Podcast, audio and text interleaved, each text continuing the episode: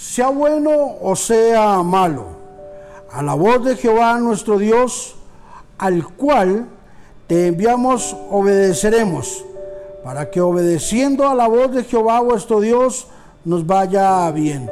Jeremías capítulo número 42, versículo número 6. En este día hablaremos sobre camino de bendición.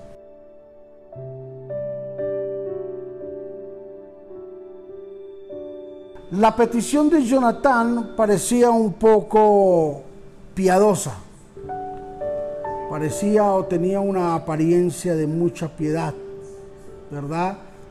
Donde él decía, sea bueno o sea malo, nosotros lo vamos a seguir.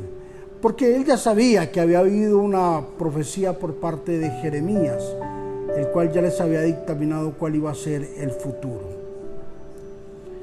Y sabes que hoy en día el poder que salga de nuestra boca, esa palabra de la voluntad de Dios, ya bien sea bueno o sea bien malo, serán palabras que serán en algún momento de la vida probadas.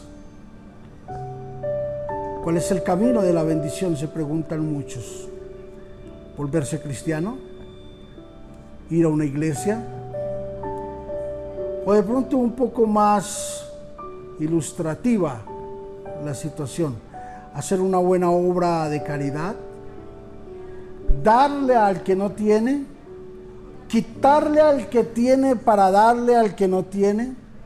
¿Cuál es esa obra de caridad que a la verdad de pronto estamos pensando que es la que nos conducirá a poder decir, estoy en un camino de bendición, no estoy en un camino correcto, el cual estoy labrando cada día.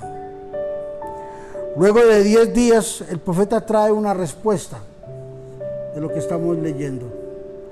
Trae una respuesta por parte de Dios, pero no fue la respuesta de pronto que ellos anhelaban escuchar por parte del profeta. Y sabes que estamos tan acostumbrados a que todas las cosas nos salgan a la perfección.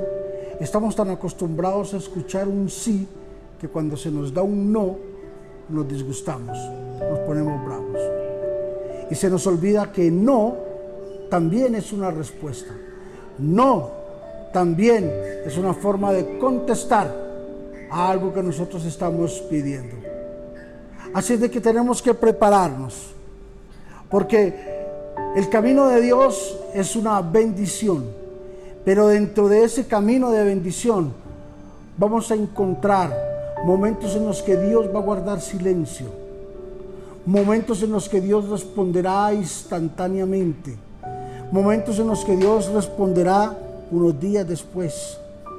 Momentos en los que Dios dirá, sí, lo pueden hacer. Pero también encontraremos en ese camino de bendición un momento donde Dios nos va a decir, no, no lo puedes hacer. Y recuerda, todo es una respuesta. Lo importante es que nuestros oídos estén afinados, nuestro espíritu esté presto a recibir cuál es la solución y cuál es la decisión que Dios tiene para vivir a diario y caminar a diario. Así es de que hoy yo quiero animarte para que el camino de bendición, sea cual sea, siempre estemos de acuerdo y siempre lo aceptemos. Padre, gracias en el nombre de Jesús.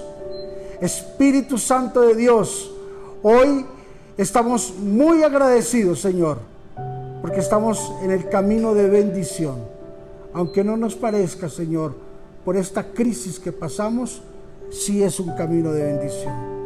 Señor, que aunque no estemos muy de acuerdo por la enfermedad que se esté pasando, pero es un camino de bendición.